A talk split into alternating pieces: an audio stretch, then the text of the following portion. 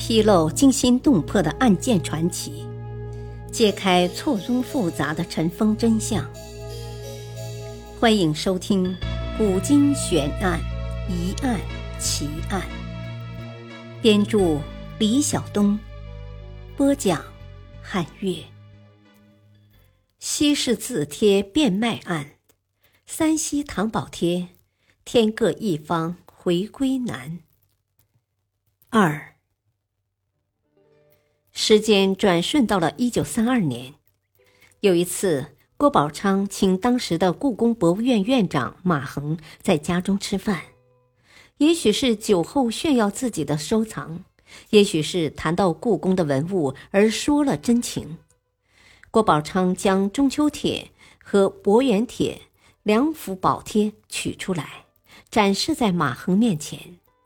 作为故宫博物院的院长。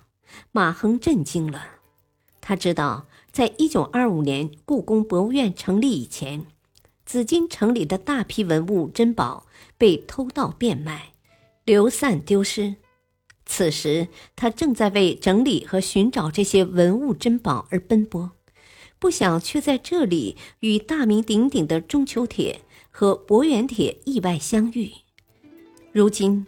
三西宝帖在故宫里只剩下了《快雪时晴帖》这一天。面对连做梦都在寻找的宝贝，他多么想马上就把它们带回故宫，让这三西宝帖重新团聚啊！可是郭宝昌自从将《中秋帖》和《博远帖》给马衡院长看过以后，就将两幅宝贝深藏了起来，再也没有拿出来过。对世人来说，就如同一块石头沉入了大海，谁也不知道它沉在了哪里。如果不是后来发生了一件事情，也许三西宝帖中的两帖将永远藏匿于民间，谁也无法一睹国宝的风采，更不要说欣赏了。那么是谁让郭宝昌收藏的《中秋帖》和《博远帖》重现人间呢？要想知道答案，我们就得回到一九四九年。那时，国民党政权已经崩溃，时局非常混乱。说来也怪，正是在这混乱之时，沉寂了十七年的三西宝帖中的《中秋帖》和《博远帖》。却突然浮现了出来，这让所有的人都感到匪夷所思。一九五一年，有个神秘的年轻人带着中秋贴和博远贴，找到了刚刚从祖国大陆淘台组建的台北故宫博物院，准备把这两件国宝卖给他们。当时，《快雪时晴贴》。已经随着大批故宫文物被带到了台湾，缺的正是这送上门的三西宝帖的另外两贴——中秋贴和博远贴。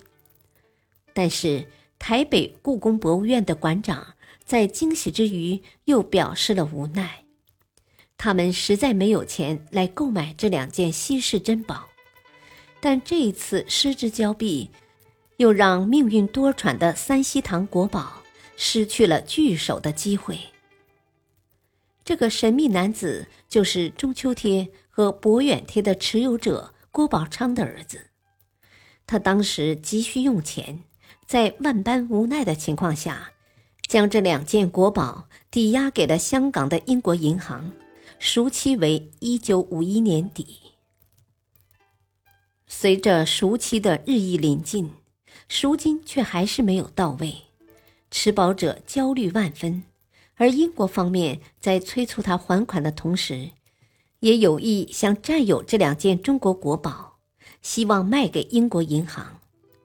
就在这万分危急的时候，远在北京的周恩来总理知道了此事，毅然拨款购买了中秋贴和博远贴，并将这两件宝贴重新送回北京故宫博物院。从那以后。中秋贴和博远贴，这三西宝贴中的两贴就一直保存在北京故宫博物院。历史话外音：在那个动荡的年代，无以计数的国家珍宝，或毁于战火，或流失海外。三希堂宝帖虽然历经波折，但经过各方努力，终归留在中华大地上，让人们在惋惜三帖未能团聚之余，甚感欣慰。感谢收听，下期播讲黑城宝藏流失案，西夏古文献经卷落户俄罗斯。敬请收听，再会。